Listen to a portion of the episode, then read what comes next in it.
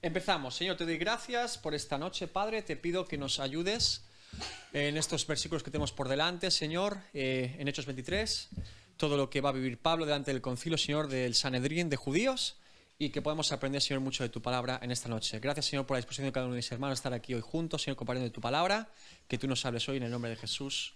Amén. Bien, recuerden que esto es un seminario expositivo y implica ir versículo por versículo y vamos viendo lo que cada versículo nos va eh, diciendo, eh, eh, en este caso, Lucas, el escritor del libro de Hechos. Recuerden que el contexto, la vez anterior, es decir, la última vez que estábamos en Hechos 23, Pablo es llevado al concilio porque el tribuno romano quiere saber por qué lo odian tanto la ciudad de Jerusalén, por qué le tiene tanto odio que dice que lo apedreen, que lo maten, dice, ¿por qué? Lo lleva pero el tribuno es testigo, está como testigo presencial de lo que ahí está ocurriendo. Y esto es muy importante porque está salvaguardando la vida de Pablo. Si Pablo va solo delante de los judíos, Pablo no sale vivo de allí. Recuerden Esteban en el concilio de Jerusalén, que lo llevan y que lo apedrean al momento, a las afueras de Jerusalén. Pero en este caso hay un tribuno romano que está llevando a Pablo porque Pablo ha dicho que él es ciudadano romano y esto ampara bajo la ley romana a Pablo delante de este concilio. Por lo tanto, este concilio tiene eh, evidentemente poder para juzgar religiosamente a Pablo y dictar sentencia, pero hay un romano, un tribuno romano, que al final es el que va a velar por la vida de Pablo en todo caso. Bien. Recuerden además que vimos en Hechos 23.1 que Pablo da un alegato de yo eh, estoy persuadido en mi conciencia de que lo que hago es correcto. Y aquí aludimos a Lutero en la Reforma Protestante cuando dijo eh, la palabra tiene presa mi conciencia, estoy cautivo y no puedo hacer otra cosa. ¿no? Y que eh, probablemente era un alegato de Pablo diciéndoles que él, al igual que ellos, antes creía hacer lo correcto delante de Dios, pero ahora sabe que lo que está haciendo es correcto delante de Dios y por lo tanto, por antagonismo, ellos no. Y es cuando llegamos al versículo 2 que dice, sumo sacerdote Ananías ordenó entonces, después de lo que dice Pablo, se enfada mucho y dice a los que estaban junto a él que le golpeasen en la boca. Y ahora Pablo recibe una bofetada más de las tantas que Pablo recibió en su ministerio. Una más, ¿no? Bien, ahora fíjense la reacción de Pablo porque este es un tema bastante interesante y de debate en los comentaristas. Dice, entonces Pablo le dijo al sumo sacerdote, Dios te golpeará a ti, pared blanqueada. ¿Estás tú sentado para juzgarme conforme a la ley y quebrantando la ley me mandas golpear? ¡Wow! Pared blanqueada, sumo sacerdote. Pablo, ahora van a darse cuenta que él no sabe que lo es todavía, pero le dice, Dios te golpeará a ti. ¿Qué opinan ustedes? ¿Creen que Pablo ha perdido los estribos? ¿Creen que Pablo, al ser golpeado de forma violenta, pierde un poco la compostura y le dice algo muy fuerte a este hombre? Sepulcro banqueado, dijo Jesús a los fariseos. Es decir, hipócrita. hipócrita, ¿no? Literalmente. Es decir, tú vienes a juzgarme a mí delante de la palabra de Dios, pero tú no estás cumpliendo la palabra de Dios. Es decir, y es más fuerte lo anterior, que dice, Dios te golpeará. Eh, está pronunciando una maldición. Está maldiciendo, está diciendo, un día Dios te juzgará a ti. Está fuerte la cosa. Entonces, ¿qué creen ustedes?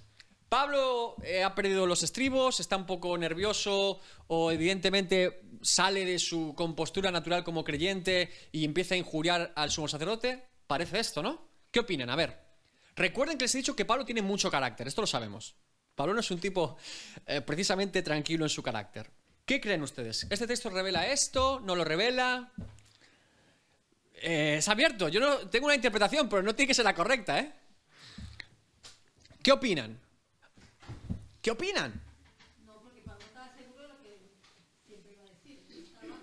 Bien.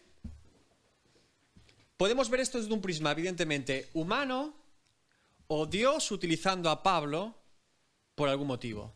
Es cierto, recuerden que Dios no sustrae nuestro carácter cuando utiliza a una persona. Pedro era más impetuoso que Juan y sí, eh, eh, Tomás era más incrédulo, sí. Eh, otro es más tímido, sí. Nosotros no podemos decir que cuando hemos venido a Cristo, Dios transforma muchas cosas de nuestra vida y pone ese carácter y nuestra forma de comportarnos bajo su voluntad. Pero no todos los creyentes son iguales. Es como decir, mire, todos los creyentes son tímidos, ¿no? Algunos son más extrovertidos, otros más habladores como yo, otros más callados como Joshua. Pero somos creyentes, es decir, no hay un problema en ese sentido. Dios no va a, cambiarte como si eso fuese malo, Sería malo, por ejemplo, si mi timidez me llevara a no predicar a Cristo. Sería el hombre callado. Sería malo si mi facilidad de palabra me llevara a siempre decir cosas que no están conforme a su palabra y voluntad. Ahí sí es cuando mi carácter está torciendo lo que Dios quiere hacer a través de mi vida. No estoy siendo un canal limpio. Pero Pablo es un hombre con carácter. Sin embargo, es muy interesante estudiar y conocer la historia de este sumo sacerdote, porque cuando Dios, cuando Dios a través de Pablo está diciendo, Dios te golpeará a ti, curiosamente, diez años después, este sumo sacerdote fue asesinado. Muere en el 66 después de Cristo asesinado Ananías. O sea, más que una maldición en plan, ah, me has golpeado, parece una palabra profética de Pablo que se cumple en este tipo. Y en este momento que parece muy acalorado humanamente hablando, él profiere una palabra profética que se cumple en este hombre. Porque no muere de forma natural Ananías. A este lo matan, a este sumo sacerdote. Así que es interesante porque Dios está utilizando a Pablo incluso en este detalle que algunos podrían decir, uy, es que Pablo se ha, se ha puesto nervioso, ¿no? Bien, seguimos.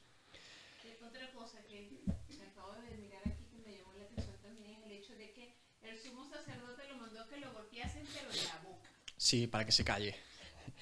Pablo siempre tenía problema con la gente, eh, como siempre predicaba el Evangelio, siempre iban a por Pablo porque hablaba el Evangelio. ¿Recuerdan con Bernabé y con Pablo que siempre van más a por Pablo porque es el que predica el Evangelio? Que es el que comunica el mensaje. Evidentemente este es, cállense, no quiero escuchar a este loco. ¿Cómo que nosotros estamos en contra de Dios y este está a favor? Le golpean para que se calle. Y él ahí profiere maldición, pero se cumple lo que Pablo dice sobre este hombre. Ahora, verso 4 también interesante. Los que estaban presentes dijeron, al sumo sacerdote de Dios injurias. Esto es interesante porque en Deuteronomio dice, y ahora va a decir Pablo, que no se debe maldecir a una persona puesta por Dios en autoridad. A un príncipe del pueblo, a un sumo sacerdote. Para un judío, dice Flavio Josefo, historiador judío a los romanos, dice literalmente que para un judío, el sumo sacerdote, era un representante de Dios para el pueblo judío en la tierra. No era cualquier cosa. Independientemente de cómo fuera la conducta o juicio de valor de ese sumo sacerdote. Pero Dios lo había puesto como sumo sacerdote. ¿Recuerdan Elí? Y los hijos de Elí. Era un desastre Elí y la familia. Pero era sumo sacerdote. Ese sumo sacerdote con unos hijos corruptos es el que recibe una mujer, Ana, que está llorando y gimiendo que ni se le entiende cuando ora a Dios y dice, tú estás borracha. Y dice, yo no estoy borracha, estoy apenada porque no tengo hijos y mi rival Penina me dice, no tienes hijos y se ríe de mí y yo quiero entregar el fruto de mi vientre a Dios. ¿Y qué hace el sumo sacerdote? Le da una bendición sumo sacerdotal. Y la mujer se queda embarazada. Y esa bendición sumo sacerdotal de Elí provoca precisamente que el niño, fruto de ese vientre que no podía tener hijos, sea juicio para el sumo sacerdote. Bueno, lo es tremendo lo de Samuel. Eh, Dios y su providencia y la soberanía de Dios en el libro de Samuel nada más comenzar es algo tremendo. Porque el propio sumo sacerdote que bendice a esa mujer es aquel que recibe juicio de ese niño que le dice, tu casa se termina. Y ese niño es el que ocupa su lugar. Esto es tremendo. Pero hay una autoridad dada por Dios. Entonces le dicen, ¿qué haces, loco? Este está, está- este está fuera de sí. Ahora, ¿qué dice Pablo? Verso 5. Pablo dijo, no sabía, hermanos, que era el sumo sacerdote. Hermanos, recuerden que él era fariseo, eh, él había venido de la de los fariseos y los conoce algunos de ellos probablemente. Pues escrito está, no maldicirás a un príncipe de tu pueblo. Bien, esto es muy importante. Porque aquí eh, tenemos un problema. ¿Es lícito estar bajo la autoridad de un hombre como este sumo sacerdote que no cree en Jesucristo y que le manda que lo golpeen? ¿Qué está pasando aquí? ¿Debemos someternos a las autoridades, hermanos? Lo abro para debate. Uy, aquí sale el anarquismo que llevamos dentro. Venga. ¿Es lícito estar bajo autoridad y jerarquía? ¿Quién pone la autoridad y la jerarquía? Fíjense, tenemos que entender, eh, porque nos vamos siempre a los extremos. El eh, creyente indomable y el creyente demasiado domado. Fíjense. Tenemos lo primero que entender es que ¿quién instaura el orden y la jerarquía en todo lo que hemos creado? ¿Quién? Dios es un Dios de orden o de desorden. Primera pregunta que les hago. Es un Dios de orden. La- la creación tiene un orden y jerarquía, ¿no? Bien. Dios es un Dios de orden para consigo mismo y sus criaturas. También, ¿no? Entonces, ¿es necesario a Pablo disculparse con este hombre? ¿Sí o no? ¿Qué opinan? Pues yo pienso que sí, porque tanto para los que se consideran los que eran fariseos como lo- lo- los otros que estaban- ¿Saduceos? Los saduceos, eh, era una autoridad. El, el sumo sacerdote era una autoridad que, mm, bien o mal, era una autoridad colocada por Dios. Entonces, que le falte el respeto a él se vería como que... Como judío está incurriendo en un error, Sí. evidentemente. Pero fíjense, hace algo muy interesante. Sí, dime ahí. Él mismo está diciendo que hay un versículo en que dice que eso no lo debe hacer, pero él no lo sabía, ¿no? Y eh, aún así, en el Nuevo Testamento también hay otro versículo que dice que bendigas a tus enemigos. Entonces, aunque no tuviera ese, tiene otros muchos. Eh, El problema que tenemos hoy en día es el concepto que tenemos de autoridad, porque nos genera controversia, sobre todo porque muchas veces hemos vivido traumas personales, puede ser familiares con nuestros padres que ejercen autoridad de una manera, puede ser con el profesor en la clase, puede ser con el jefe en el trabajo, puede ser con el pastor en la iglesia, puede ser con el esposo, puede ser en todo tipo de rangos. El problema que tenemos muchas veces nosotros, incluso como creyentes, es lo que entendemos por autoridad y cómo se ejerce la autoridad. Y particularmente en las iglesias esto ocurre por extremos. Tenemos el extremo de ese pastor que prácticamente tiene que pedir perdón por ser pastor. Que es ese hombre que realmente no tiene ningún tipo de respeto por nadie en la congregación, que es ese hombre casi que es el último eh, en la fila y el que menos vale y el que no tiene nada que decir ni opinar ni, ni aconsejar. Hay un dicho en la, iglesia, eh, en la iglesia de Inglaterra, eh, cuando contrataban a un pastor, en, eh, hablo siglo XVII y XVIII, le decían, usted, pastor, le contratamos como congregación, usted manténgase humilde, nosotros le mantendremos pobre. Es decir, no, usted manténgase humilde, nosotros no le vamos a pagar mucho por esto, no se preocupe, nosotros le mantendremos pobre, ¿no? Ese es un extremo, ¿no? Entender el ministerio como, bueno, está sirviendo a Dios, y como está sirviendo a Dios, pues le voy a poner una carga y si puedo le cargo con todo, ¿no? Y es esa persona que realmente es eh, casi un esclavo de una congregación o que no tiene ningún tipo de valor real. Que diga lo que quiera, yo hago lo que yo quiero, ¿no? Ese es un extremo. Ahora está el otro extremo, quizás en este tiempo más habitual, porque este menos se ve hoy en día. Pero el más habitual es ese hombre que parece levitar, eh, no lo puede ni tocar, es el ungido de Dios, eh, traiga los diezmos al alfoli, viene en un jaguar, eh, el otro extremo, ¿no? El ser especial que parece que eh, no nació de una mujer, nació directamente del cielo.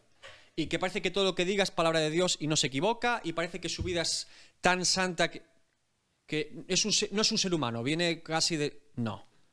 Como les digo, por desgracia, siempre polarizamos o vivimos en extremo los creyentes. Entonces, cuando tenemos un sentido de la autoridad de uno al otro, tendemos a ir a lo contrario, por, por contraste. Entonces, si yo he recibido la autoridad como una miseria, diré, pues ¿quién quiere tener autoridad? Si yo recibo la autoridad como ese hombre impositivo que yo lo que te diga, tú tienes que obedecerme a mí. ¿Por qué? Porque lo digo yo. ¡Wow! Es una, es una frase muy fuerte. Dirías, bueno, yo no quiero ser nada de la autoridad. No es la manera bíblica de ejercer autoridad, ni de estar bajo cobertura o jerarquía de autoridad. Pero sí es bíblico, y lo vamos a ver ahora, Dios es un Dios de orden, de autoridad y de jerarquía. Y lo vemos en múltiples ejemplos. Como les he dicho, el primero sería la creación de Dios. Dice Génesis 1.26.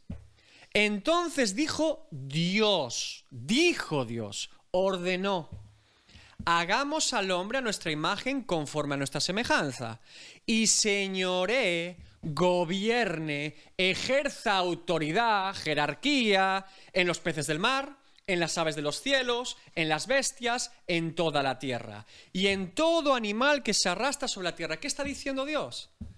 ha creado todos los seres vivientes, ha creado al ser humano y pone al ser humano en jerarquía, en gobierno sobre esa creación. ¿Sí o no? Dios establece ese orden y esa jerarquía. Lo establece Dios. Y aún podemos ver hoy en día que el ser humano es capaz de desviar el curso de un río, es capaz de someter a un animal o pegarle un tiro y matarlo. Eh, siempre digo lo mismo, ¿cuál es el animal que más muertes causa de seres humanos en el mundo? ¿Lo sabían? El hipopótamo. No. El mosquito probablemente sí, ¿no? Pero digo por muerte directa. Muerte directa. No, muerte directa es el hipopótamo. Más que el elefante, que el león. El hipopótamo dicen que aplasta en África. Estás en una charca bañándote con la familia, ¡pum! Cinco muertos. El hipopótamo se levantó y encima es territorial. Dicen que el hipopótamo. No sé si es cierto o no. Ahora, ¿cuál es la principal motivo de causa de muerte de cualquier especie animal a lo largo de la historia? El hombre. No, no, no es el que león. Las gacelas no se mueren por los leones. Matamos más gacelas nosotros. Los leones también. nos- o sea, siempre la principal causa de muerte del reino animal y fauna, el ser humano, evidentemente. Entonces, ejercemos ese gobierno porque nos es dado por Dios el Creador y así lo pone en orden. Pone en orden al hombre y debajo del hombre la creación. Él lo instituye, porque es un Dios de orden. Y hay jerarquía. Pero no solamente con la creación. Esto se va a complicar. Vamos a 1 Corintios 11.3. El matrimonio y la familia también tienen orden y jerarquía. Para la gloria de Dios. Ay, me van a mirar. No se preocupe, le vamos a explicar lo que. Vamos a explicar lo que es la autoridad bíblicamente. Y sí, 1 Corintios 11.3. Y recuerden que tenemos un precioso retiro de iglesia enfocado al hogar cristiano, muy recomendable y nutritivo. Muy recomendable. Pero les doy un pequeño adelanto. Primera de Corintios 11.3. Pero quiero que sepáis que Cristo es la cabeza de todo varón, y el varón es la cabeza de la mujer, y Dios la cabeza de Cristo. ¡Wow! Aquí nos explota a todos la cabeza, ¿verdad? Con el cierre de Pablo. ¿Qué está diciendo Pablo? Oh, fíjense. Lo que está diciendo Pablo, y esto es muy importante, Pablo acude a la Trinidad, a Dios Padre, Dios Hijo y Dios Espíritu Santo, para hablarnos de la jerarquía y autoridad de entre un hombre y una mujer. Pablo está acudiendo no a que Cristo, por ser el Hijo, sea menos Dios, ni que el Espíritu Santo, por ser Espíritu, sea menos Dios que el Padre. Pero está diciendo que en la Trinidad, porque así le place a Dios demostrar la autoridad y jerarquía, el Hijo siempre se somete a la voluntad del Padre. Y que está bajo la autoridad de Dios el Padre, tal y como la mujer está bajo la autoridad de su esposo. No es que sea menos valiosa, no es que tenga menos cualidad de ser humana, no es que tenga menos valor, está diciendo que ella se somete a esa autoridad como el Hijo se somete al Padre y como el varón se somete a Cristo. Rangos de autoridad, Dios el Padre, Dios el Hijo, el hombre, la mujer. Esto en una sociedad moderna nos supone un gran problema. Pero yo, ¿cómo me voy a someter a mi esposo si él no se somete a Cristo? Es la primera, ¿no? Todos están pensando eso, ¿verdad? Que se someta primero a Cristo y yo entonces me someteré a ese hombre. ¿Sí? Fíjense. Y, y pasa también con los hijos, ¿eh? Eh, Los hijos. Diego, mira. Y los hijos que se... Pero fíjense cómo somos. Yo no me someto a mi esposo que se someta a Cristo, pero tú sométete a mí, ¿eh? Como hijo, ¿eh? Eh, tú sí. Ahí demandamos autoridad, ¿eh? Cuando nos toca ejercerla, la demandamos, pero cuando tenemos que estar abajo, ¡ah! Y el varón se tiene que someter a Cristo. Un varón no puede decir, ah, sométete, esposa. Y como yo me someto a Cristo. De la misma manera que yo me someto a Cristo, yo reflejaré entonces que ella se pueda someter a mí. Pero vamos a ver la conclusión final que se la dejo para después. Vamos a seguir un poco más. Matrimonio, bíblicamente, lo tenemos claro. Hay más textos, ¿eh? Ahora, el mundo, el mundo en el que vivimos, la sociedad, tiene una orden y jerarquía. Reyes, eh, príncipes, presidentes, jueces. Dice Pablo en Romanos 13, 1 al 2, fortísimo también esto. Sométase, sométase toda persona, creyentes también, a las autoridades superiores. Y está hablando de todo tipo de autoridades. Y en este caso Pablo va a concluir con que los esclavos se sometan a sus señores en la época romana. Fortísimo. Dice, porque no hay autoridad sino de parte de Dios. ¿Quién da la autoridad? Dios. ¿Recuerdan a Jesús delante de Pilato? Que le dice Pilato, yo podría librarte de la muerte. ¿Por qué no te defiendes? ¿Por qué no me hablas? Tú no tendrías potestad de hacer nada si no te fuese dada esa autoridad. Es decir, está diciendo que Poncio Pilato, procurador romano, era procurador romano en aquella época porque Dios así lo designó, no un emperador. Dios así lo quiso. Fuerte. Y sigue, de modo que quien se opone a la autoridad, a lo establecido por Dios, resiste y los que resisten acarrean condenación para sí mismos. Uf, nuestro anarquismo interior nos está, nos está removiendo, ¿verdad? A mí también, ¿eh? Me cuesta, esto, esto me cuesta a mí también, ¿eh? Los ángeles también tienen autoridad y jerarquía. Orden y jerarquía, todos los ejemplos. Daniel 10.13 dice, mas el príncipe del reino de Persia, esto es la potestad del principado de Persia, se me opuso, dice eh, Gabriel, durante 21 días. Pero he aquí Miguel, uno de los principales príncipes de los ángeles, el arcángel Miguel, vino para ayudarme y quedé allí con los reyes de Persia. Es decir, el mensajero Gabriel tiene un mensaje enviado de Dios para el profeta Daniel, pero es interrumpido, interceptado por el príncipe de Persia, por un principado, un demonio muy grande, muy fuerte, jerarquía fuerte y es interceptado y no puede avanzar para dar el mensaje. Y llega un ángel de guerra, un arcángel que es Miguel, para disputar en ese conflicto y que puede llegar el mensaje a la tierra, literalmente. Tiene que venir a ser asistido por un ángel de guerra de mayor rango para que el mensaje llegue, dice Gabriel, literalmente. Rangos en los ángeles también. Ahora, la iglesia también tiene un orden y jerarquía. Los ministerios están desmedidos por Dios. Dice el escritor de Hebreos 13:17. Hebreos 13:17. Obedeced a vuestros pastores y sujetaos. La misma palabra que la esposa al esposo. La misma palabra que Cristo eh, a Dios el Padre. La misma palabra que el hombre a Cristo. Sujetaos a ellos. Porque ellos velan por vuestras almas como quienes han de dar cuenta para que lo, que para que lo hagan con alegría y no quejándose, porque esto no es Y sobre todas estas autoridades y jerarquías, incluido Satanás y sus jerarquías y todo lo que... Hay un Dios soberano, un Dios que gobierna todo y reina todo y que su soberanía se manifiesta por encima de todas esas autoridades. Todo está bajo el control de Dios. ¿Sí? Bien. Entonces, no podemos eh, negar bíblicamente que Dios ha creado todo con jerarquía, orden y autoridades. Ahora, ninguno de los textos que le he mencionado, ni uno solo, dice o recomienda o ordena o aconseja que la persona que ejerce autoridad someta bajo fuerza o esa autoridad al que está sometido. No dice eso. Dice que la persona que está bajo autoridad se someta voluntariamente. ¿Se dan cuenta? Al esposo no le dice Cristo, ni Pablo, ni la Biblia, usted someta a su esposa y ella que se someta a usted. Dice, usted ame a su esposa, como Cristo ama a la iglesia. Y ella se someta. ¿Se da cuenta cómo es Dios? El sometimiento es natural y voluntario bajo la autoridad que Dios ha puesto, no impuesto por el que ejerce la autoridad. Y ese es el problema mayúscula. La peor frase para persuadir a su hijo es decirle, hazlo porque soy tu padre. Hazlo porque yo te lo digo. La peor frase de un esposo o una esposa es, hazlo porque soy tu marido. Me tienes que obedecer. A veces nos pasa, ¿eh? La peor frase de un pastor a un creyente es, hágame caso porque soy su pastor.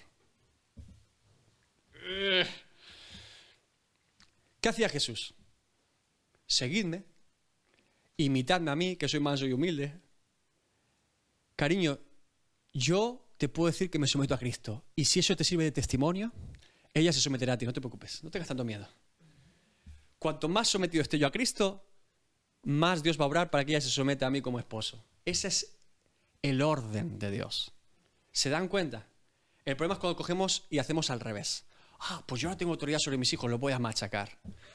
Claro, pero después ah, tengo que someterme a una autoridad civil o a un pastor o al esposo y eso es un problema, ¿no? Si yo siembro rebeldía, ¿qué cosecho? Se lo dejo ahí. Si yo siembro rebeldía, cosecho rebeldía. ¿O qué, usted qué, qué, qué va a pasar? Si yo fuera un hombre rebelde a la autoridad civil, si yo fuera un hombre rebelde a la obra de Cristo en mi vida, si yo fuera un obstinado contra Dios, como pastor no podría pretender que los creyentes que están bajo mi autoridad no fueran unos rebeldes, si es que estoy sembrando eso. Y después nos sorprendemos, ay, es que no... ¿Me están entendiendo? Bien, por eso Pablo, fíjense, ¿qué dice Pablo? Ah, este hombre es bueno y no debería haber hecho esto contra la autoridad. No dice, escrito está. ¿Bajo qué autoridad está Pablo? Bajo la de Dios y bajo lo que Dios ordena. Porque al final, estar bajo autoridad y jerarquía es cumplir con la jerarquía y autoridad de Dios. ¿No se dan cuenta que lo ha puesto el que lo dice Pablo? Cuando yo incurro en ser desobediente a la jerarquía y autoridad que Dios ha establecido, estoy siendo desobediente al propio Dios. Porque estoy diciendo que Dios no sabe hacer bien las cosas, que Él se ha equivocado con su jerarquía y autoridad, que Él no ha entendido cuál era el orden correcto y que yo puedo tener un orden mejor. Por eso precisamente el pecado original es cuando Eva toma el fruto, pero por algún motivo extraño, Adán, que debía estar bajo, por encima de la autoridad de Eva, se pone bajo la suya y dice, ah, pues lo tomaré yo también. Y ahí es donde empieza el problema cuando no se respetan los roles de autoridad establecidos por Dios. Es así. Y siempre ocurre de esa manera. Entonces tenemos que entenderlo eh, para la gloria de Dios. Escrito está, dice Pablo. No puedo hacer esto, así que pido perdón. Se disculpa Pablo. ¿Preguntas, dudas? ¿Por qué no lo reconoció? Porque algunos dicen que lo miraba bien o algo, ¿no? Que no. Creo que Ananías entra en el cargo después de que Pablo ya no esté en Jerusalén. No es Anás y Caifás, es Ananías, es otro sumo sacerdote. Pero igual los sumos sacerdotes tienen una vestimenta. O sea, que Pablo estaba ciego. No, yo digo, digo. No, que algunos dicen así que, que Mira, a Pablo han dicho, de Pablo han dicho que era nano, que estaba ciego. Pobre Pablo, déjemelo tranquilo, Pablo. Déjamelo tranquilo, Pablo. Pero puede ser, puede ser. Está claro que no lo identifica. No lo identifica Pablo. No lo identifica. Eso lo sabemos, porque dice, no lo sabía, no está mintiendo el hombre, no lo sabía, si no se disculparía, ¿vale? Entonces, sabemos que no lo identifica. ¿Por qué no lo identifica? Es algo más complicado. A lo mejor no vino con la vestidura sumo sacerdotal ceremonial. El sumo sacerdote vestía de forma especial en las ceremonias. Esto es un concilio. Puede ser uno más, por ejemplo no tenía por qué conocer a Ananías. A lo mejor cambio, tendría que buscar históricamente cuándo Ananías toma el cargo de sumo sacerdote. Porque Pablo sí debería conocer al sumo sacerdote que le daba cartas para ir a por los cristianos, pero esos años antes. A lo mejor el sumo sacerdote cambió. Lo que está claro es que Pablo no conoce o identifica a ese hombre como sumo sacerdote, es decir, no sabía que ese hombre en particular era sumo sacerdote y no parecía que nada lo distinguiese. Tampoco dice Pablo en ningún caso de la Biblia que estaba ciego, ¿vale? Tenía un hijo en la carne que algunos aluden a una psoriasis en los ojos, pero suposiciones. Con todo, dice, entonces Pablo, este verso es maravilloso. Entonces Pablo, notando que una parte era de saduceos y otra de fariseos, alzó la voz en el concilio, varones hermanos, yo soy fariseo, hijo de fariseo. Acerca de la esperanza y de la resurrección de los muertos se me juzga. ¿Qué está pasando aquí? ¿Qué está pasando aquí? ¿Por qué lo dividió? Sí, eh, la consecuencia sí, pero ¿por qué se provocó una división? ¿Qué ha dicho Pablo que provocó una división? Porque los fariseos creían en la, resurrección de los muertos. Un poco de contexto histórico. Recuerden que el concilio judío de la época, también en los tiempos de Jesús, estaba compuesto por dos tipos de pensamiento o personas. Saduceos, fariseos. No son lo mismo, pero suenan parecido, ¿vale? ¿Cuál es la diferencia entre saduceos y fariseos? Esa es la, diferencia doctrinal, pero hay más diferencias. Es decir, dos grupos. Mire, piensen, contexto natural. Los judíos les encanta discutir, ¿de acuerdo? Eh, primer contexto. Los judíos discuten habitualmente, mucho, mucho. Recuerdo, me, recuerda mucho el pueblo gitano, que dicen algunos que tienen eh, eh, antecedentes o ascendentes, mejor dicho, que también se puede discutir por ese, tipo de personas que se dijo esto, se dijo un follón tremendo. Bien, los judíos les gusta discutir. Y particularmente, si es sobre la palabra, la Torah, uh, uh, eso entonces va a ser entretenido. Hay dos grupos que representan al pueblo de Israel o judío de aquella época, saduceos y fariseos. ¿Cuál es el contexto de ellos? Los fariseos son aquellos hombres que cuando Nabucodonosor y los babilonios destruyeron Jerusalén y se llevan a los judíos muy lejos, ¿eh? hasta Babilonia, y después llegan los medo-persas que conquistan Babilonia, o sea, hay una época tremenda y muy larga del pueblo de Israel fuera de su tierra. Y recuerden con Esdras y Nehemías y Zerobabel que vuelven y reconstruyen la ciudad y algunos repueblan Jerusalén, pero muchos judíos que ya se habían quedado fuera se quedaron en la diáspora, alejados de su tierra. ¿Cómo esos judíos preservaban su cultura judía y su fe en Dios tan lejos con dioses tan paganos? ¿Qué creen que pasó? Muchos se mezclaron, pero otros ¿cómo conservaron su fe? ¿Por medio de qué? ¿Y quién enseñaba la ley? Moisés. Moisés está más que muerto, Diego. Tiene que ser otras personas. El sacerdote está en Jerusalén con suerte. Yo estoy, yo estoy, viviendo, yo estoy viviendo a 1500 kilómetros en Turquía. No, voy, no llego a Jerusalén. Con predicadores llamados fariseos que instituyeron sinagogas, que son como pequeñas iglesias donde se leía la ley y los profetas. Y allí comenzaron a enseñar nuevamente al pueblo de Israel la ley y los profetas. El plan original de los fariseos era un gran plan eran hombres temerosos de la palabra, que predicaban la palabra al pueblo de Israel y le recordaban todo lo que había pasado al pueblo por desobedecer a Dios. Así es como surge la secta farisea. Consagrados a la ley, consagrados a lo que Dios dice y precisamente, uy, te estás mezclando con los griegos, es que eres un pagano. Dios dice que guardemos las fiestas, ¿tú qué haces haciendo estas cosas? ¿Qué haces comiendo cerdo? Dios dice que no podemos, somos judíos. ¿Entienden? Así nace. Evidentemente en la época de Jesús y en la época de Pablo, esto se corrompió en una estatus de, ahí viene el fariseo. Él sí que sabe la ley, nosotros no. Y él venía, oh, yo sí que sé la ley. Él sí que cumple la ley, mira cómo diezmo, mira cómo ayuno. Nosotros no, nosotros estamos en pecado, ¿entienden? Se empezó a hacer un estatus, pero los fariseos eran por así decirlo, la principal fuente de evangelismo de la ley judía al pueblo. Eran muy importantes para el pueblo porque estaban en contacto con el pueblo. Los saduceos no. Los saduceos son familias nobles y príncipes de Israel, gente importante, que se levantó en rebelión en la rebelión de los macabeos, cuando eh, Jerusalén entra en una revuelta contra Antíoco Epífanes y todo lo que había pasado por allí. Entonces, ¿qué ocurre? que estos hombres hicieron una revuelta en favor de la ciudad de Jerusalén y se habían quedado con el control político de la ciudad y capital de Israel, que es donde está el templo. Entonces, unos por poder político e influencia familiar, otros por ser influencia en el pueblo, juntos forman el concilio de Jerusalén, que es, señores, vamos a dictar lo que está bien y lo que está mal delante de las escrituras. Ahora, ellos no están de acuerdo en todo. están de acuerdo en que el pueblo necesita de Dios. Pero entre que son muy religiosos y que no están de acuerdo doctrinalmente hay una disputa. La primera es, un saduceo solo creía en ese momento que el Pentateuco, Génesis, Éxodo, Levítico, Número, Deuteronomio, eran palabra inspirada de Dios. No los profetas, no los libros históricos, no los salmos ni los libros sapienciales, solamente la Torá. El fariseo creía en la Torá, los cinco libros del Pentateuco, los profetas, los libros sapienciales creían en toda la inspiración del Antiguo Testamento. Primera diferencia.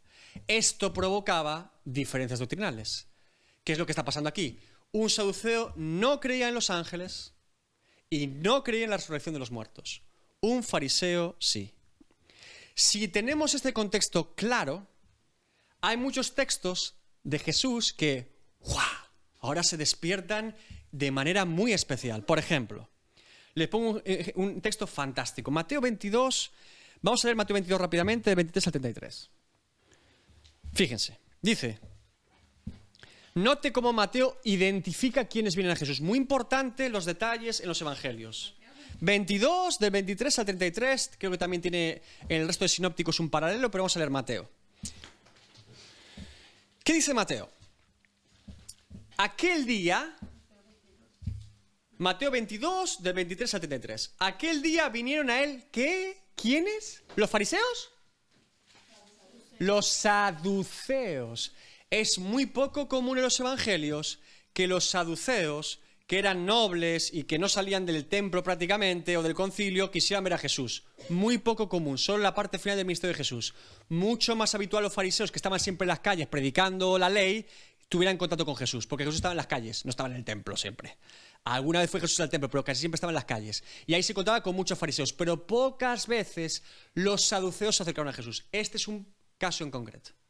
Le dicen los saduceos, que dicen, aclara Mateo, que no hay resurrección. Y le preguntaron diciendo, Maestro, Moisés dijo, si alguno muriere sin hijos, su hermano se casará con su mujer y levantará descendencia a su hermano. Hubo pues entre nosotros siete hermanos, el primero se casó y murió, y no teniendo descendencia dejó su mujer a su hermano, y saben la historia, ¿no? Esta mujer pasó por los siete hermanos cumpliendo con la ley de Moisés para darle descendencia a su primer hermano. Bien. Y después de todos murió también la mujer. Eh, finalmente, después de siete maridos, esta viuda negra, eh, porque claro, siete maridos es fuerte. Es decir, eh, yo, yo me plantearía una duda, ¿los estará envenenando? Estará conspirando contra toda la familia de hermanos, pero es una hipótesis que es intencional. El 7 suele relacionarse con el número de la santidad o la perfección de los judíos. Este es el típico caso extremista para derribar una doctrina. Es el típico caso que los saduceos pondrían delante de los fariseos diciendo, bueno, respóndeme a esto. Bueno, los fariseos no saben responderme. A ver qué dice Jesús. Fíjense, van a alucinar con Jesús. Cuánta sabiduría. Dice, en la resurrección ellos no creen. Ellos saben, ellos dicen, no hay resurrección, pero vosotros, que creéis en la resurrección de los muertos, eh, ¿cómo se come esto? Dice, eh, ¿de cuál de los siete será ya mujer? Ya que todos la tuvieron. Realmente fue esposa de todos. En el cielo, ¿con quién estará casada? ¿Ves cómo la resurrección no existe? Que no tiene sentido. Mira lo que responde Jesús. Entonces respondiendo Jesús le dijo, erráis ignorando las escrituras y el poder de Dios. Porque la resurrección ni se casarán ni se darán en casamiento, sino serán como los... ¿Qué está haciendo Jesús? Les está tomando el pelo. Les está tomando el pelo porque sabe que tampoco creen los ángeles. Dice, serán como los ángeles. O sea, le está rompiendo las dos doctrinas. Jesús toma como siempre hacía, le viene una pelota envenenada y le devuelve un, puñetazo. Los que le gusta el boxeo, le mete un jab de esto, eh, lo tumba. Porque vienen intentando argumentar y le devuelve una que no se esperan. Que es, no, no, la resurrección de los muertos y los ángeles. Está cerrado en las dos. Las dos son ciertas y está cerrada en las dos. Le dice, serán como los ángeles. A un saduceo les está... Y ahora le responde, fíjese, ahí está la respuesta de Jesús con respecto a la resurrección. Pero respecto a la resurrección, ¿se dan cuenta que la respuesta de Jesús es, te voy a dar información de los ángeles también son, pero no es la respuesta de los ángeles? Por eso hacer doctrina de, en el cielo entonces tendremos sexo o no, eh, conocerá a mi esposo o no, eh, nos casaremos, tenemos unos líos con el cielo. Escúchenme, el cielo es mejor lugar que la tierra.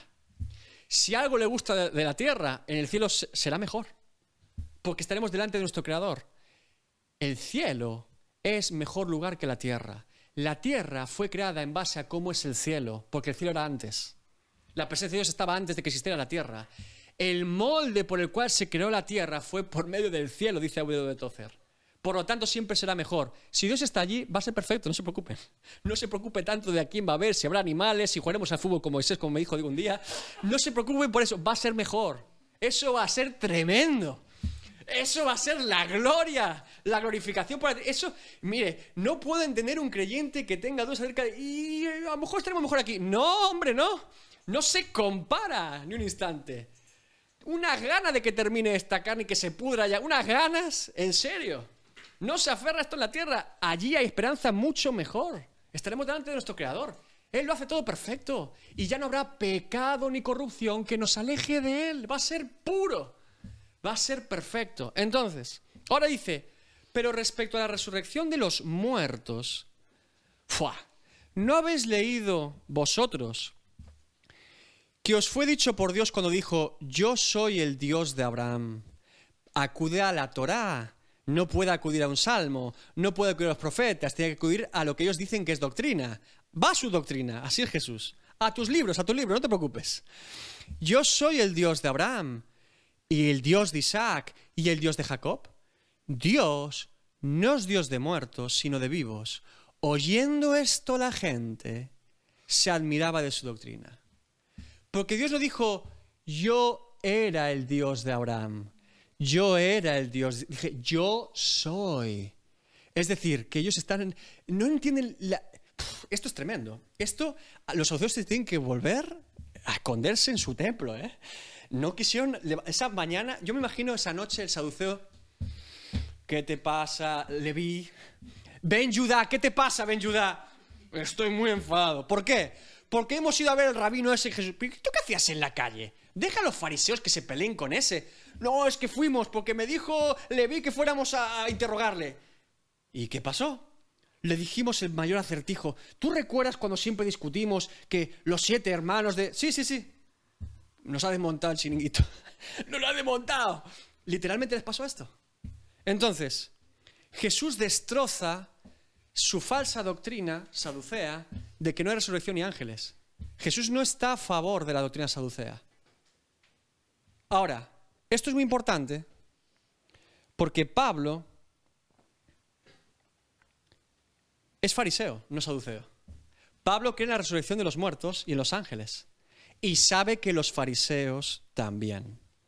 Los fariseos, recuerden, no negaban la resurrección de Lázaro cuando resucitó. Querían matarlo porque sabían que el muerto había resucitado. No decían fue una fábula, sabían que había resucitado. No negaban la resurrección de los muertos. Ahora, Pablo dice públicamente, el problema, la base de que no crean en el Evangelio cuando yo hablo estos saduceos es porque no creen que Jesucristo haya podido resucitar de los muertos. Pero él sabe, como fariseo, que un fariseo sí puede creer eso.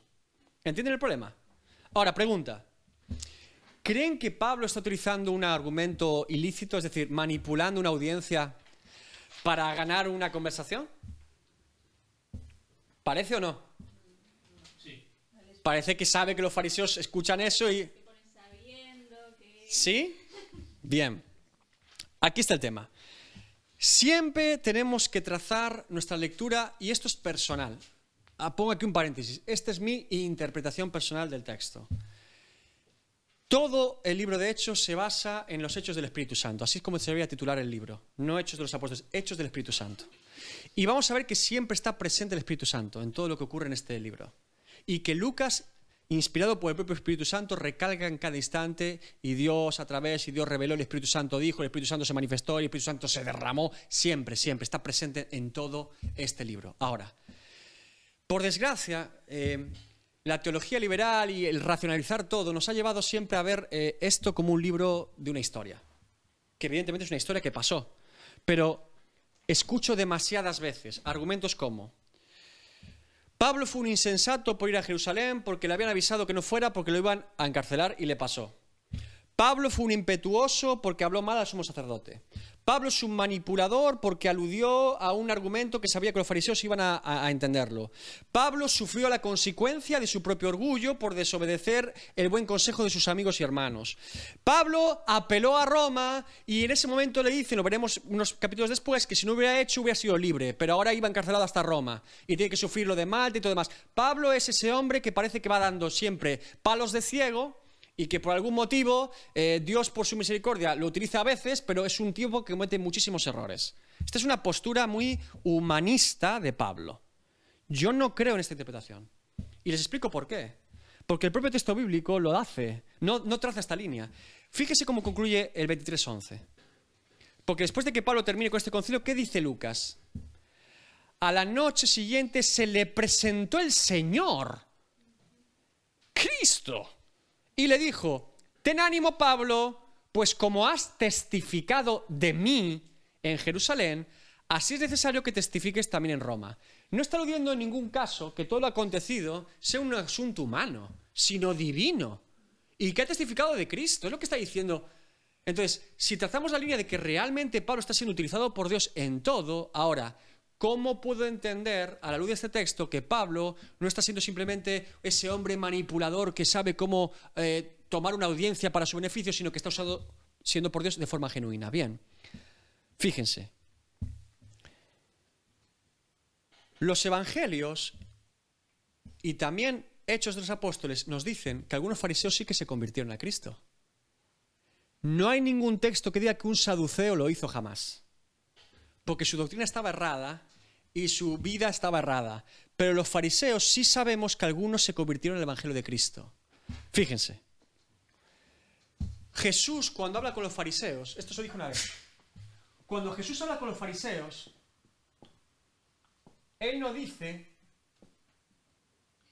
que su ortodoxia, su doctrina esté errada, sino su ortopraxia, su práctica de la doctrina, que no practicaban lo que vivían, no que creyeran lo incorrecto. El saduceo vivía lo incorrecto y no conocía la doctrina correcta. Estaba errado en ortodoxia y en ortopraxia. El fariseo tenía la doctrina correcta, pero no practicaba ni vivía la doctrina correcta. Es diferente estado. Fíjense lo que dice Jesús. En Mateo 23, 2 y 3, este texto es muy revelador. Porque dice, en la cátedra de Moisés se sientan los escribas y los fariseos, no dice los saduceos, los fariseos. Así que todo, todo lo que os digan, a las multitudes está diciendo, que guardéis, guardadlo y hacedlo. Mas no hagáis conforme a sus obras, porque dicen y no hacen.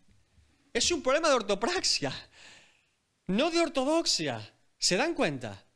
Por eso, Nicodemo, que era fariseo, con la doctrina correcta y con más humildad que sus compañeros fariseos, ¿cómo se acerca a Jesús? Juan 3.1. Había un hombre de los fariseos que se llamaba Nicodemo, un principal entre los judíos. Este vino a Jesús de noche y le dijo, Rabí, sabemos que has venido de Dios como maestro, porque nadie puede hacer estas señales que tú haces si no está Dios con él. ¿Se dan cuenta? Y Hechos 15:5 dice, pero algunos de la secta de los fariseos que habían creído en la iglesia de Jerusalén se levantaron diciendo, es necesario circuncidarlos y mandarles que guarden la ley de Moisés y el conflicto del concilio de Jerusalén. Pero algunos fariseos habían creído.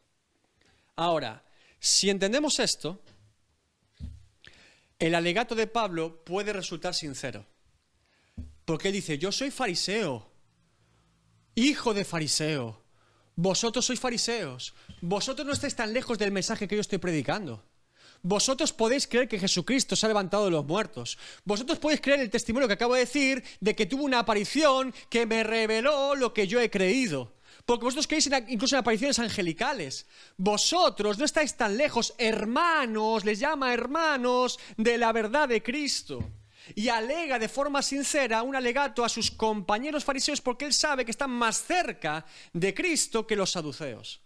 Y eso tiene mucho sentido por la respuesta de sus hermanos fariseos. Porque resulta que después de dar este argumento, ¡hey! Que vosotros creéis lo mismo. No creéis que Cristo, pero sí creéis la resurrección. Creed en Cristo y seréis salvos. ¿Qué hacen entonces? Y hubo un gran vocerío y levantándose los escribas de la parte de los fariseos contendían diciendo, ningún mal hallamos en este hombre, que si un espíritu le ha hablado un ángel, no resistamos a Dios que curiosamente es el mismo argumento parecido que Gamaliel, su maestro, cuando empieza a ver el avivamiento en Jerusalén, dice, hey, señores, ha habido revolucionarios en Jerusalén que han durado dos días y los han matado. Dejen a esto, no va a ser que Dios esté con ellos. Es la prudencia de un fariseo, sabe que Dios se, maneja de forma sobrenatural. Los fariseos creían en demonología. Los fariseos exhortizaban. Creían en el poder de Dios en ese tiempo. Creían en los milagros y señales de Dios estaban más cerca del Evangelio de Cristo que sus compañeros de concilio de saduceos. Y parece entonces que Pablo legítimamente alude a ellos. Y por eso responden así. Porque lo están amparando, ¿eh? Le está diciendo, hey, cuidado. Si es un tema de doctrina. Hay un caso muy interesante en la historia de la iglesia que les quiero comentar. No sé si conocen el testimonio de Jack Coe. Probablemente no. No les suena Jack Coe, ¿verdad? Bueno, no, no, no, no, pasa nada. Jack fue un evangelista de sanidades y milagros de los años 50, 40-50 del siglo 1950-1940, ¿sí? Siglo XX. En aquella época Dios levantó muchos de estos tipos de ministerios. No todos acabaron bien. De hecho, la mayoría no acabaron bien. Y los que se levantaron después, casi ninguno acabó bien. Pero hay un caso muy particular en su ministerio y es que en Estados Unidos, como empezaron a haber sanidades en las carpas y en los actos evangelísticos, algunos estados prohibían hacer evangelismo de sanidades y lo catalogaban como practicar la medicina sin licencia. Es decir, no negaban la sanidad, pero usted ha practicado la medicina, pero no es médico. Pero el tipo está sano, pero usted no es médico. ¿Cómo lo sanó? No es legítimo, no puede hacer eso. Literalmente este era el argumento. Particularmente, esto es historia de, de- Estados Unidos. En el estado de Florida, en la ciudad de Miami, tenían prohibido, estaba prohibido, bajo juicio y pena, hacer este tipo de cultos. Jack Coe, evangelista de sanidades, suele ser gente bastante particular y obstinada. ¿Qué hizo Jack Coe? ¿Qué creen que hizo? ¿A dónde creen que fue? A Miami con los caimanes. Y montó un culto de sanidades. Y fue acusado ante el estado de Florida por ejercer la medicina sin licencia. Porque se sanaba la gente. Se levantó un caso muy notorio en aquella época que es un evangelista que es acusado delante de un juez y de un jurado por practicar una medicina porque un enfermo se ha sanado. ¿Qué hizo Jack Coe? Muchos en aquella época creían que el ministerio de Jack Coe era demasiado desmedido, demasiado particular. Lo era. Todos estos ministerios tenían cosas particulares. No, no tenía la doctrina perfecta, ¿eh, Jack Coe? Ya se lo adelanto. Pero se sanaba gente. Muchos que eran cesacionistas, que no creían en este movimiento, no fueron a la ayuda de Jack Coe. Los saduceos de la época, no le- pero los fariseos de la época, pongamos esta analogía, aunque no es exacta, pero, pero los creyentes o ministerios que no estaban a favor de Jack Coe, pero sí creían que Dios obraba con milagros hoy, se posicionaron y fueron a Florida al juicio de Jacob para apoyarlo. Ministerios de todo tipo que no eran de su misma denominación, que no eran amigos particularmente de este hombre, que ni siquiera estaban de acuerdo con que hubiera ido de forma intencional a Florida para que lo pongan allí y montaran. ¿Sabe lo que pasó en esos juicios? La gente se sanaba en el propio juicio. Así es Dios. Y el mundo evangélico, parte del mundo evangélico, entendió que eso afectaba a todo el país. Porque ya Coe era hoy, pero mañana sería en todos los estados. O sea, que no podemos imponer manos para sanidades. Ni siquiera una iglesia sería el día de mañana, ¿no lo entienden? Esto afectaba a todos, tarde o temprano. Y, y nos afecta a todos. A veces estamos en disputas que no se trata de la persona que esté representándonos. A lo mejor no es el mejor representante precisamente, pero afecta a todo el pueblo, afecta a todo el cuerpo de Cristo. Y muchos fueron a apoyar a Jacob, que salió libre de este juicio. Se, se- cerró el caso. Esto parece ser que lo que está haciendo precisamente Pablo en este momento con los fariseos. Es un caso muy similar. Los saduceos no van a ayudarlo, pero los fariseos sí. Y de hecho se levantan y empiezan a defender a Pablo. Bien, fíjense. Terminamos entonces. Y habiendo grande disensión, el tribuno teniendo temor de que Pablo fuese despedazado por ellos. Bueno, como os he dicho, los judíos les les gustaba discutir y la cosa se ponía violenta. Mandó que bajasen soldados y le arrebatasen de en medio de ellos y le llevasen a la fortaleza. Como les dije al final, este procurador romano, este tribuno romano, perdón, sí o sí tenía que velar por el ciudadano romano, porque se jugaba en la cabeza. Entonces, ve peligro de violencia, estos judíos están locos, no me ha aclarado nada, ¿qué han dicho? ¿La resurrección de qué? ¿Qué, es esto de los ángeles? Saquen ese hombre que es romano, aquí lo van a matar. Ya lo saca de ahí, ya no vuelve otra vez a presentarse a los judíos.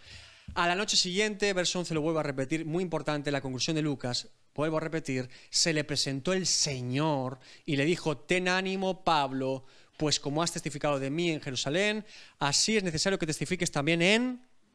Ahora, ¿cómo va a llegar a- Pablo a Roma? Apresado, pero va a llegar. Dios le dice, vas a llegar de forma libre. No le garantiza esto Dios, pero que va a tener que testificar en Roma, sí. ¿Entienden? Por eso no podemos negar la providencia de Dios en todo este asunto, ni cómo Dios está guiando a Pablo y el Espíritu Santo está usando a Pablo. Por eso no podemos, a mi entender, leer la Biblia como una historia más, sino cómo Dios está obrando por medio de esas personas. Y el Espíritu Santo está obrando. Y entonces es muy diferente. Ya no es Pablo el manipulador de fariseos, intelectual y sabio para los hombres, sino Pablo siendo usado por Dios para su providencia. ¿Sí? Bien, terminamos por hoy.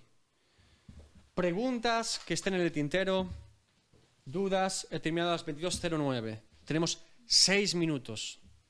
Seis minutos para preguntas. Adelante, Andreina. ¿Qué es un saduceo? ¡No! ¿Sí? No. Hoy existen los judíos ortodoxos, que son los que actualmente... El problema con los judíos actualmente es que no pueden distinguir ni siquiera sus tribus. No, no. Recuerda que el sumo sacerdocio era eh, de los levitas. Es una familia. Y el sumo sacerdocio de una casta precisa de los levitas. Ahora tienen un lío... De hecho, no hay templo.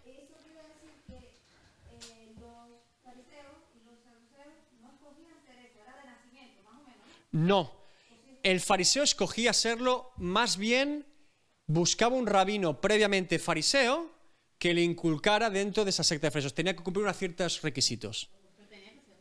Tenía que ser judío seguro eh, y probablemente de ascendencia larga, tenía que cumplir con toda la ley de Torah, tenía que cumplir con toda la doctrina natural de los fariseos y con la tradición de ellos. El fariseo es un ente específico. Es como si yo te digo, no sé si conocéis los cuáqueros.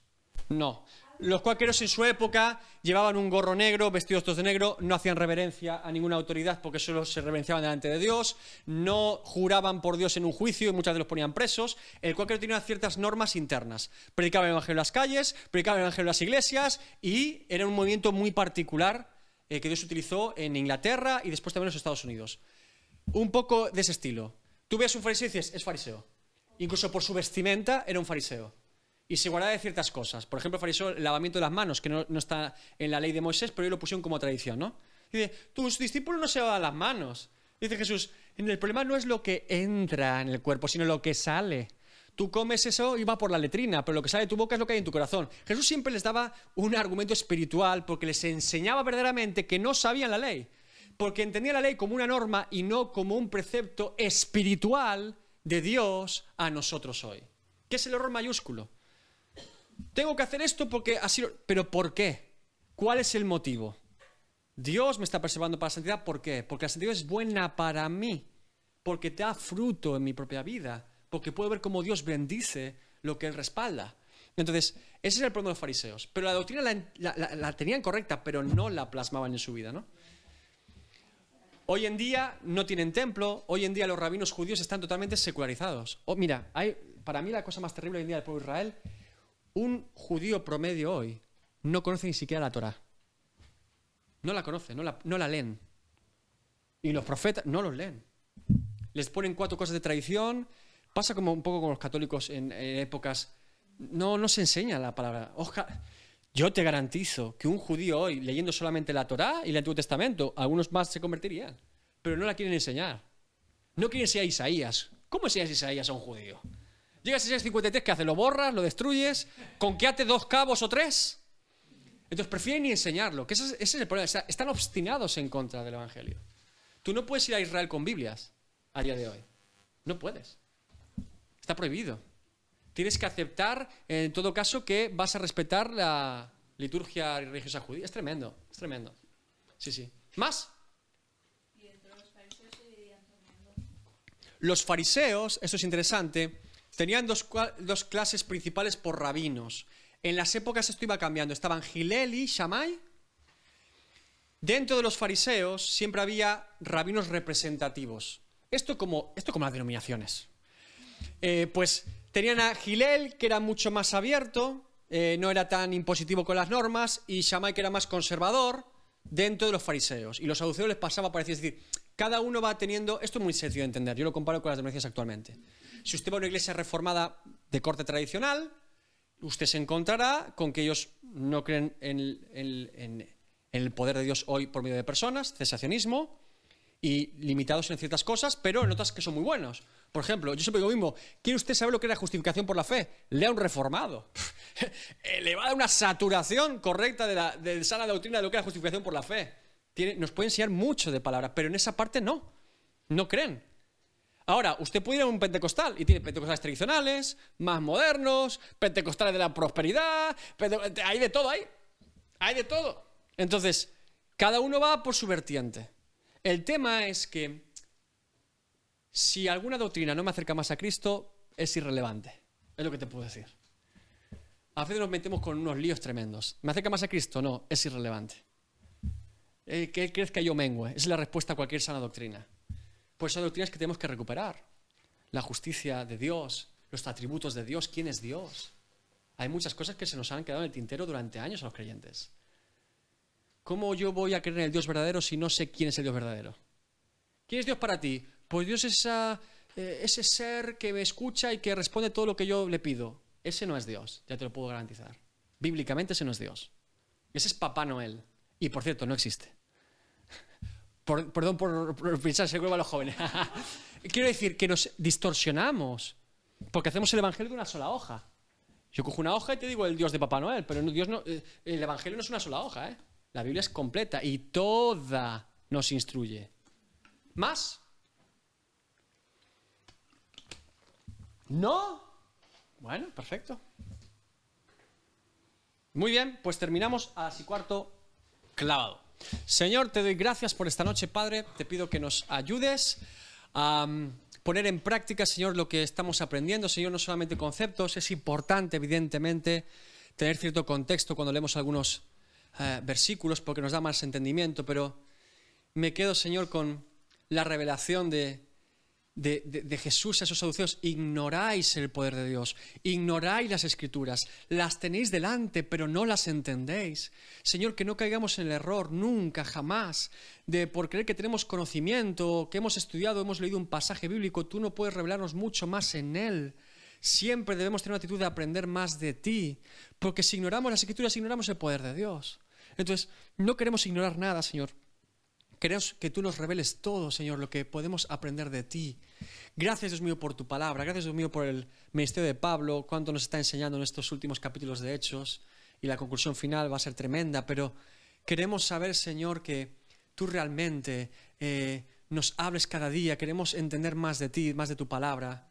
Y guiarnos, Señor, por fe en todo lo que tú nos hablas, Señor. Que seamos personas con convicciones firmes, con las cosas claras, que busquen siempre glorificar a Dios, que no estén siempre enredados en cosas humanas ni de este mundo. Que tú, Señor, nos des clarividencia, eh, claridad en todo lo que hacemos y siempre tengamos un escrutinio sincero delante de ti, Señor. Esto te glorifica, esto honra el nombre de Cristo, Cristo es glorificado en esto, realmente merece la pena, Señor. Y si es así, que lo hagamos con todo, Señor, nuestro Y si no es así, entonces que lo descartemos, porque no está bajo tu voluntad perfecta, buena y agradable, Señor.